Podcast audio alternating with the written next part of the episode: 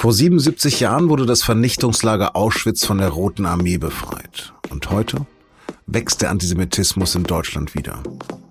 Über perfide Vergleiche, die Sprache des Unmenschen und das Wirken von Gedenken habe ich mit meinem Kollegen Johann Schlömann gesprochen. Er kümmert sich bei der SZ um Geisteswissenschaften und historische Debatten.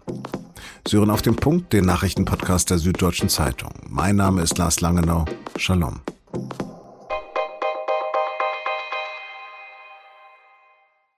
Wir hören Kaddisch, ein jüdisches Totengebet. Gesprochen unter Tränen hat es am Donnerstag Israels Parlamentspräsident Miki Levi im Reichstagsgebäude.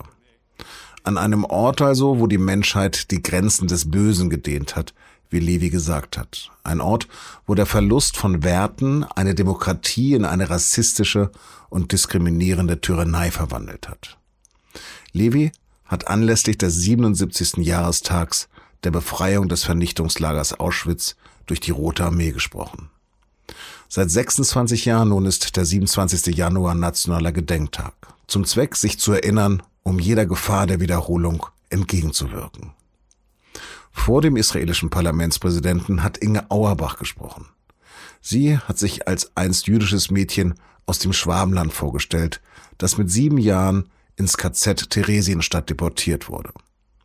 Im Bundestag hat die heute 87-Jährige gesagt, Leider ist dieser Krebs wieder erwacht und Judenhass ist in vielen Ländern der Welt, auch in Deutschland, wieder alltäglich. Diese Krankheit muss so schnell wie möglich geheilt werden. Antisemitismus sei keinesfalls hinzunehmen. Das sagt am Donnerstag auch Bärbel Bass, die Bundestagspräsidentin. Trotzdem sei er nach wie vor präsent und werde immer wieder verharmlost. In der Gedenkstätte Buchenwald bei Weimar etwa haben sie gerade mit einer Flut von Hassmails und Anrufen zu kämpfen, die Corona-Schutzmaßnahmen mit dem Völkermord an den Juden gleichsetzen.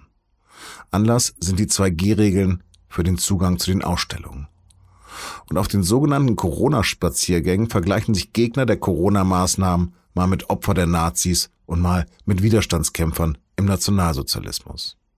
All das passiert angesichts der industriellen Ermordung von sechs Millionen Juden, des Massenmords an Sinti und Roma, von Menschen mit Behinderung, Homosexuellen und Nazi-Gegnern.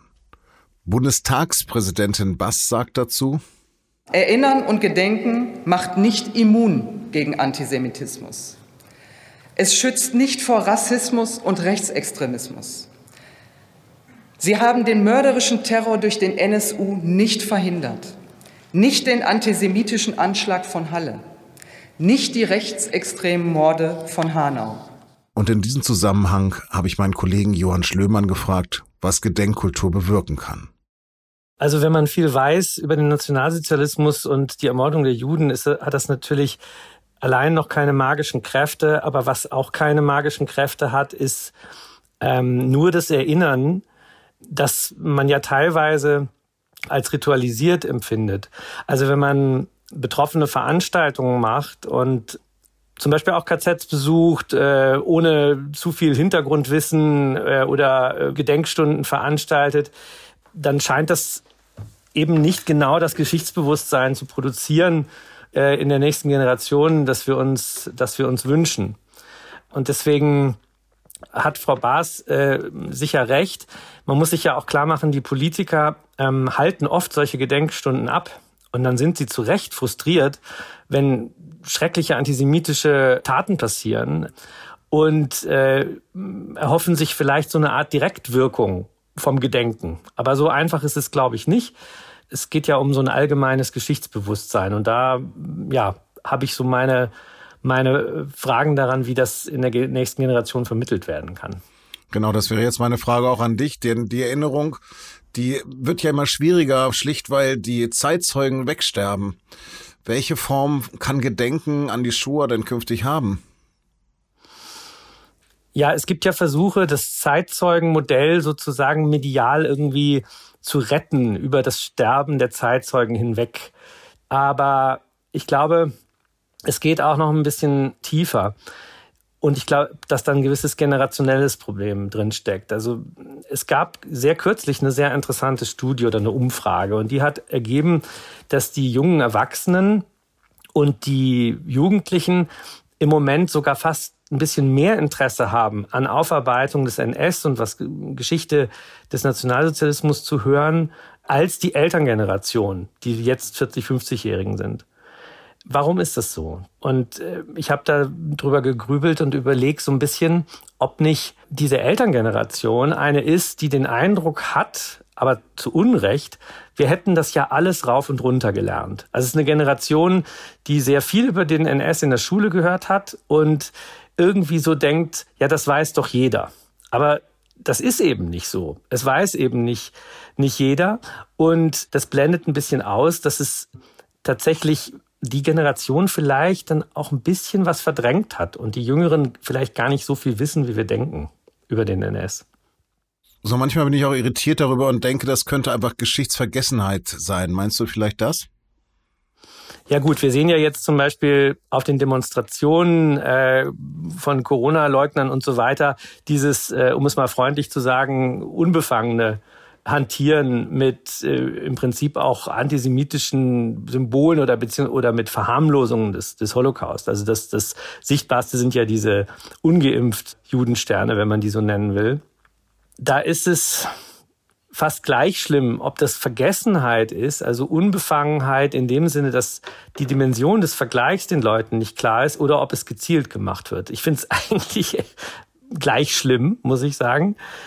Aber was, glaube ich, vielen auch bürgerlichen äh, Mitläufern nicht so klar ist, ist, dass das eine schon länger zurückgehende Strategie der, der neuen Rechten ist. Also sich selber zum Opfer zu erklären, analog zu den Juden. Also zum Beispiel hat der Heinz Christian Strache, der berüchtigte FPÖ-Politiker, der hat sehr früh mal gesagt, wir sind die neuen Juden.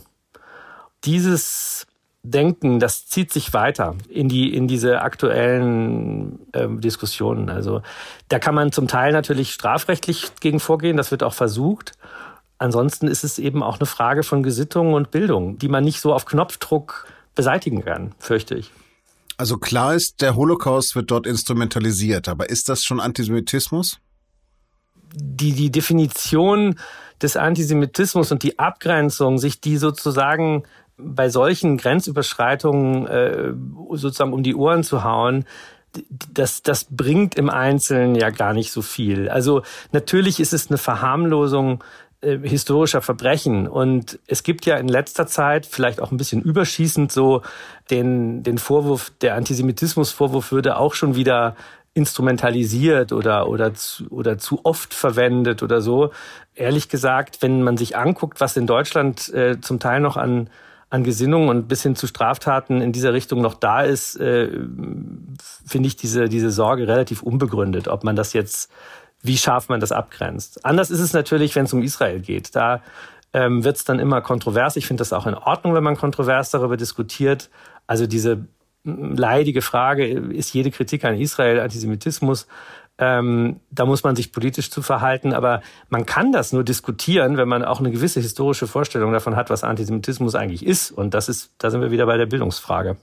Gehen wir nochmal zurück ans Erinnern. Wie sieht das mit solchen Formaten aus, wie der Verfilmung der Wannsee-Konferenz vor 80 Jahren, die gerade in der ZDF-Mediathek zu finden ist?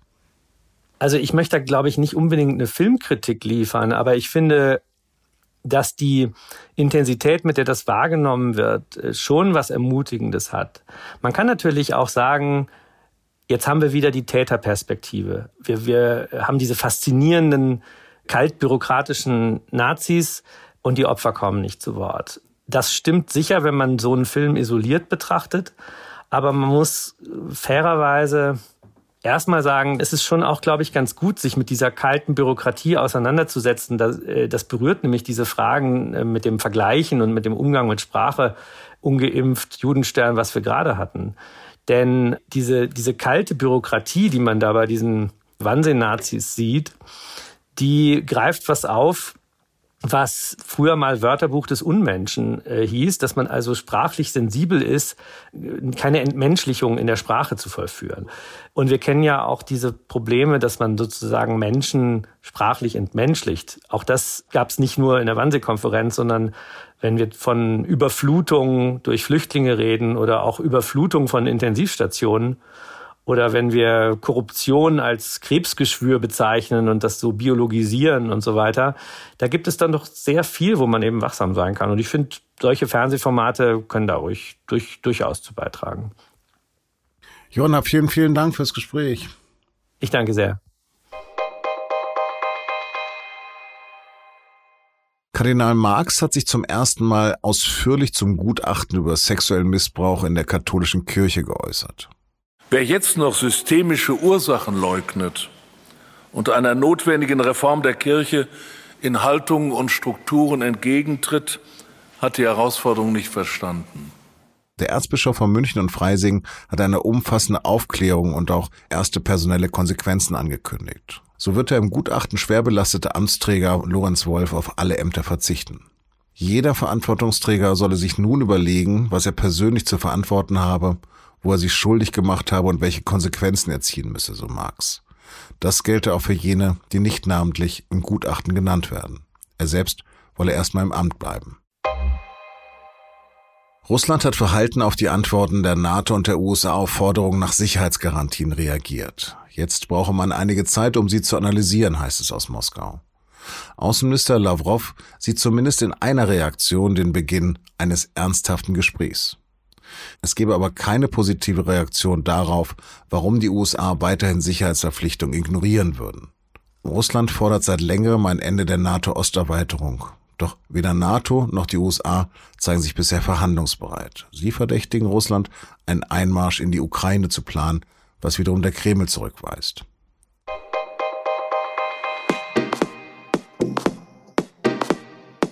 Freitags liegt der SZ ja immer das Magazin bei. Diesmal mit der wohl künftigen Grünen-Chefin Ricarda Lang in der sehr lustigen Fotostrecke Sagen Sie jetzt nichts. Und mit einem herzwarmen Essay meiner Kollegin Lara Fritsche, die während der Pandemie nie bitter werden wollte. Ob sie das wirklich geschafft hat, lesen Sie mit einem Digitalabo bereits heute ab 19 Uhr. Redaktionsschluss für Auf dem Punkt war 16 Uhr. Produziert hat die Sendung Jakob Arno. Vielen Dank fürs Zuhören.